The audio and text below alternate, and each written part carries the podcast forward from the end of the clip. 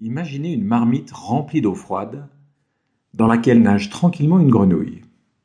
Le feu est allumé sous la marmite. L'eau chauffe doucement. Elle est bientôt tiède. La grenouille trouve ça plutôt agréable et continue de nager. La température commence à grimper. L'eau est chaude.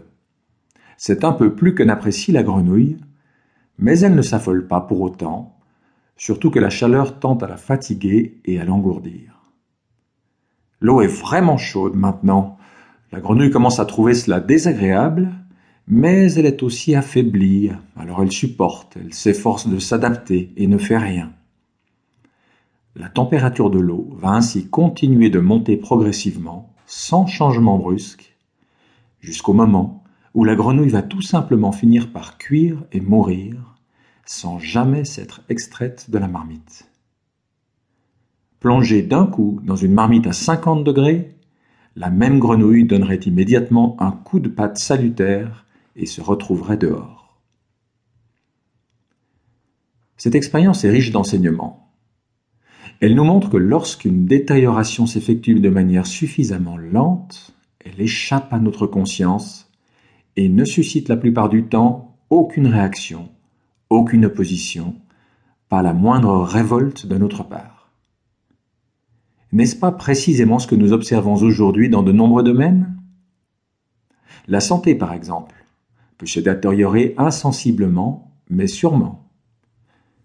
La maladie est souvent le résultat d'une alimentation dévitalisée, industrialisée, encrassante, voire toxique, couplée avec le manque d'exercice, le stress, et une gestion maladroite de nos émotions et de notre vie relationnelle.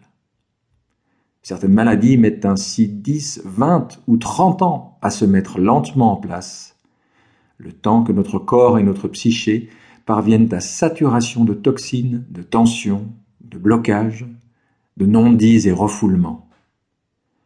Notre accoutumance à certains désagréments mineurs, ajoutés à la perte de sensibilité et de vitalité, fait que nous ne réagissons pas à cet insensible affaiblissement de notre santé avant que n'apparaissent des pathologies plus profondes, plus graves, plus lourdes à traiter. Autre exemple, de nombreux couples connaissent aussi une dégradation progressive. Qui peut dire notre couple a commencé à aller mal le 23 novembre à 15 heures En réalité, c'est petit à petit que la qualité de nos relations, faute d'être entretenue, se délite. Les non-dits, les incompréhensions, les rancœurs s'accumulent sans être traités, sans que nous en parlions ou que nous y cherchions de solutions ensemble.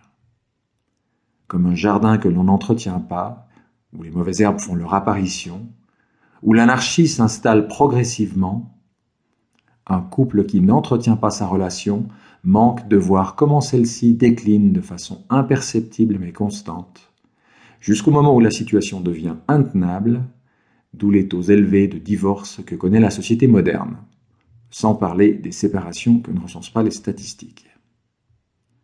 Troisième exemple, au niveau agricole et environnemental, l'allégorie de la grenouille nous parle de l'empoisonnement progressif des sols, de l'air et de l'eau, autrement plus insidieux et dangereux que les catastrophes évidentes dont les médias se font l'écho. Gavés de produits chimiques, engrais, pesticides, les sols perdent imperceptiblement chaque année un peu plus de leur masse minérale. Plus les années passent, et plus il faut d'intrants divers pour que la terre produise, au point que bientôt on introduira davantage en elle qu'elle ne produira de récolte.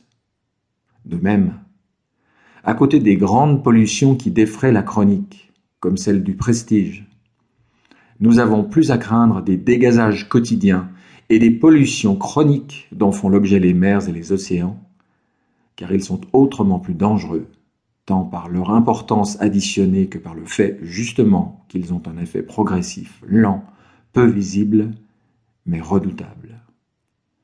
Celui-ci n'a donc pour l'instant provoqué aucun coup de patte écologique salutaire pour sortir la grenouille, c'est-à-dire nous tous, de ces eaux nauséabondes.